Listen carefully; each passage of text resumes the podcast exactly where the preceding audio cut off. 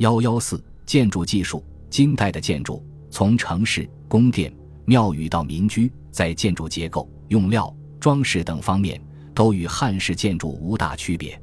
在称金前后，女真人乃是一种半地穴居住方式，即沿山而居，依山坡凿室，上棚一木板草泥，西东南门向。至天寒时以草拥门，在平地则挖方形地穴，地面以上沿穴壁筑一段墙，上架木梁、木板、画皮，再敷以草泥。出入在门口内留台阶，或自是内地面向外开斜坡门道。也有地上垒土墙，架木棚顶覆草泥的地上建筑，或全用林木板材建筑的木构房屋。富豪及首领人物有木栅围栏。村落也有连木围栅，聚集而居的。室内布局简单，所谓环屋围炕，饮食起居其上，即室内进门后三面环炕的方式，一直是金代内地女真人的建筑类型。金初开始建立城市，首建上京。金太宗时称回宁府，熹宗天眷元年加号上京，至海陵王迁都于燕，遂削上京之号。并于正隆二年十月，命回宁府毁旧宫殿、诸大族宅等及储清司，仍以其旨而耕种之。世宗大定十三年七月，复以会宁府为上京。二十一年复修宫殿，建成皇庙。至二十三年，成国始完备。上京是金初的都城，是女真完颜家族的发迹之地，也是逐步建筑起来的。据宋宣和六年。宋朝许抗宗室经到上京所建，当时的皇城及宫城不大，高仅丈余。城内前圆殿面阔七间，砖木结构，下有高四尺的台基，前有月台方阔数丈及龙池。该殿建于天会三年，天眷元年改名皇极殿。上京城故址，平面呈曲尺形，夯土板筑，北城南北长一八二十八米。东西宽一千五百五十三米，南城东西长两千一百四十八米，南北宽一千五百二十八米。南北城中仅隔一墙，有门相通。两城除隔墙外，皆有马面、角台，四面城门皆有瓮城。宫城在南城西北角内，南北长六百四十五米，东西宽五百米。南门外有阙台。城内中轴线上有五个宫殿台基，两侧又有殿廊遗址。遗址除砖瓦外，还发现铜币、银器窖藏、金代官印、腰牌、银锭、上京迪迦及金镯、上京景巡院铜镜等遗物。金建的第二个大城就是中都，海陵当政，因首都上京地处东北一角，交通不便，经济落后，已不适宜于把疆土扩到中原的形式。于是天德三年三月，下诏改修辽南京城，由梁汉臣为修燕京大内政使，孔彦周为副使，用民工八十万，兵工四十万，花了三年时间才完工。贞元元年三月，海陵以迁都赵中外，改燕京为中都，府曰大兴，汴京为南京，中京为北京，从此中都为今的首都，也是今北京首次作为首都的开始。中都的修建参照了北宋首都东京城的建筑布局，以板筑内、中、外三重，其范围东至今宣武门大街以东琉璃厂西口外，西至广安门外二公里余，南至右安门外约一公里，北至宣武门城墙略北，周长十八点四公里，四面各三门，按顺时针方向，东有诗人、阳春、宣耀，南有景峰、丰仪、端礼。西有丽泽、浩华、张毅，北为惠城、通玄、重治。内城在中部偏西南，周长五点八公里。南一门宣阳，北一门拱辰，东一门宣华，西一门裕华。宫城在内城中部偏北，正南为端门，又有左右掖门。入丰仪门，过天津桥，桥为石造，上分三道，有拦柱相隔，雕刻几经。正北入皇城宜阳门，正中遇到宽阔，中以木漆岔子，线行人窜行。遇到直抵端门，宫中以大安、宣明、仁政三殿为中轴，两路别殿林立。当时的宫殿雕梁画栋，以各色琉璃瓦盖顶，一片金碧辉煌景色。城东北有御苑，今日之北海及金琼华岛故地。今王中都遭援兵破坏，火烧月余不息，只称北御苑离宫得以保存，故原以此为中心，另建大都城为首都。金代还有一项规模宏大的工程，就是耗费无数财力和劳力的界壕。由于界壕是开土掘壕，并以掘壕之土沿壕筑高大的土墙，因此又可以说是一道长城。其主要的一线。东端起于黑龙江省莫利达瓦奇基尼镇北八公里嫩江西岸前后七家子村，当时有一座达里代堡子，至今遗址上保留在前七家子村南边。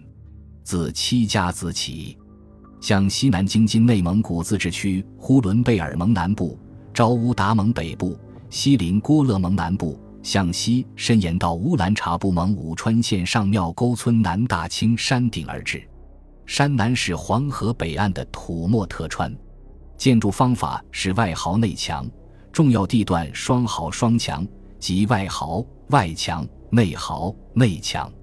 一般壕宽五六米，深四米上下，宽者达二十至五十米。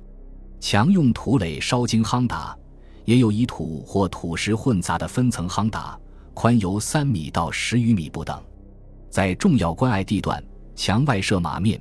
马面密度六十至一百米不等，一般地段亦设马面，但多在转弯或制高点处，具有观察和传递信息作用。在沿线重要地点，边墙南建边铺，以供驻军。从建筑设施来看，如果和金代以前几个朝代所修的长城相比，它的防御体系更为严密和完善，连续的防线、壕墙结合，便于还击对方和自身的隐蔽。其长度不及内外线和支线，一线之长已接近五千公里。作为一项军事防御工程，却可与秦汉长城相比。金代还有一个驰名中外的建筑工程——卢沟桥。卢沟桥位于北京西南，因横跨卢沟而得名，建成于金章宗明昌三年三月，出名广利。卢沟系桑干河下游，流自北京西卢石山下而名卢沟。又名小黄河、黑水河。清康熙三十七年疏浚河道后，改卢沟为永定，其上游仍名桑干。卢沟桥一段，自古是太行山东路南北交通的要津。石桥建筑之前，水浅时行人涉水或以车渡，并架季节性浮桥以供通行。至金海陵定都中都之后，在京城南门外的卢沟渡口，成了南北通行的一大障碍。车马堵塞日甚。世宗大定二十八年五月，另建石桥，至此年时未过，而世宗先逝。后从张宗继位开始，至明昌三年才建成。从此，此桥便担负起南北交通的大任，并造福于后人。卢沟桥为连拱石桥，全长二百六十六点五米，共十一孔，为华北最长的古代拱桥，在工程技术上有许多突出的成就。桥以十个平面呈船形的桥墩为基础，前尖后方利于水流进出。同时，在前尖安置一根边长约二十六厘米的三角铁，以破击随流而下的冰块和坚硬物体，保护桥墩不受损害。三角铁人称斩龙剑，民间流传不少伏龙降妖一类的神话。桥墩分水尖之上压了六层石面，上五层逐层收叠，最上呈琴面状，总厚一点八三米。长四点五至五点六米，起着桥墩压力的平衡作用。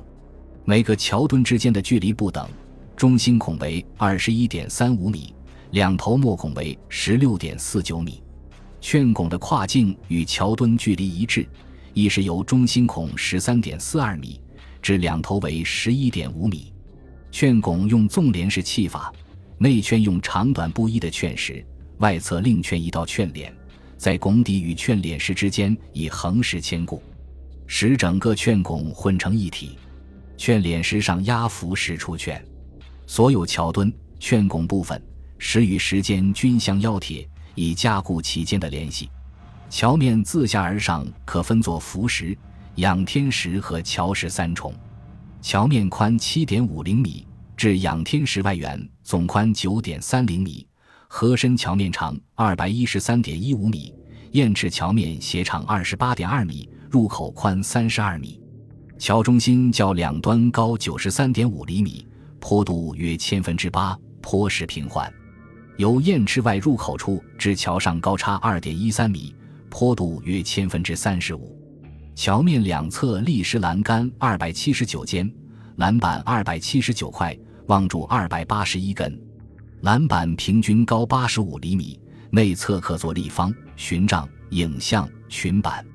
栏杆每间立望柱。柱高一点四米，柱头刻仰覆莲座，座下刻荷叶墩，柱顶刻狮子。除桥体之外，附着于桥上的雕刻艺术也很精美。在拱顶两侧还保存三个龙头，看似凶猛而又显温顺，形象类似隋赵州桥上的龙头风格。而桥上最多也最引人注目的是狮子。人们常说卢沟桥的狮子数不清。这种传说至少在明代已经流行。经反复清查，按位置所在，栏杆望柱头上大狮子二百八十一个，柱头大狮子身上的小狮子一百九十八个，桥东端抱鼓石前大狮子两个，桥两头华表顶上的狮子四个，共计四百八十五个。这些狮子雕的姿态各异，生动活泼，有雌有雄，有大有小。柱头大狮子身上刻了许多头小狮。小到十几厘米，以至几厘米，它们三三两两，有的在大狮头上，有的在背上，有的在怀中，有的奔跑，有的戏弄大师胸顶，还有的只露一张嘴或半个头部。这些石刻已非同一时代，自今至清的作品皆有。桥两头屹立的四根华表，高四点六五米左右，下有须弥座，柱身八角形，上端横贯方板。顶上刻仰覆莲，上立一狮，整体形状与北京故宫天安门前华表相类似。卢沟桥自建成之后，从明永乐至嘉靖凡六修，清康熙至乾隆凡六修，但仅修配而已。对于桥体本身，拱基基础部分并未触及。对这座历经近八百年的古桥，北京市文物、交通运输、市政设计、基建等部门。曾周密慎重地进行过一次载重检验，检验用四百多吨的大平板车运行，试验共分七级，每级加载往返运行，最后加载至四百二十九吨，共取得三百多个数据。桥孔瞬时最大挠度，东起第二孔为零点四九毫米，第五孔、第六孔分别为零点五二毫米和零点四九毫米，全桥十一孔。受力处在弹性状态下都很正常，试验证明了卢沟桥的设计和建造是科学的、坚固的。它是中国桥梁史上的一块丰碑，它的存在不是百年大计，而是至今快八百年了，并且还会存在下去。这座驰名中外的桥，在元代就已经由马可·波罗介绍给西方人了。卢沟桥在现代也是一个纪念地，在这里。中国军队和人民曾与日本侵略军进行了一场血战，战事发生在一九三七年七月七日，这是中国人民永远不会忘记的日子。卢沟桥的建筑技术只是金代桥梁中的一个典型例证，在山西、河南、河北、辽宁等省，至今已发现多处有纪念的金代单孔或多孔券拱石桥，有的还是私人修建的。这对于研究和了解金代的交通事业都是珍贵的实物。本集播放完毕，感谢您的收听，喜欢请订阅加关注，主页有更多精彩内容。